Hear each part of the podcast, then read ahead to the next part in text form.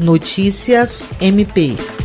A Procuradora-Geral de Justiça do Ministério Público do Estado do Acre, Cátia Rejane de Araújo Rodrigues, e o secretário-geral da instituição, promotor de justiça Rodrigo Curti, receberam a visita institucional do prefeito do município de Rio Branco, Tião Bocalon. O gestor veio acompanhado pela vice-prefeita Mafisa Galvão, pela Procuradora-Geral do município de Rio Branco, Francisca Araújo Mota, e seu adjunto, Josinei Cordeiro, além do presidente da Câmara Municipal de Rio Branco, vereador N. Lima. A chefe do MP, Acriano, deu boas-vindas ao prefeito e sua equipe de gestão e reforçou que, enquanto representante do MPAC, o que mais preza é a harmonia entre os poderes constituídos de Estado e as instituições. A PGJ também destacou a atuação do órgão durante a pandemia da Covid-19 e o conjunto de ações realizadas nos últimos três anos de sua gestão, visando o combate à corrupção e a improbidade administrativa no estado do Acre.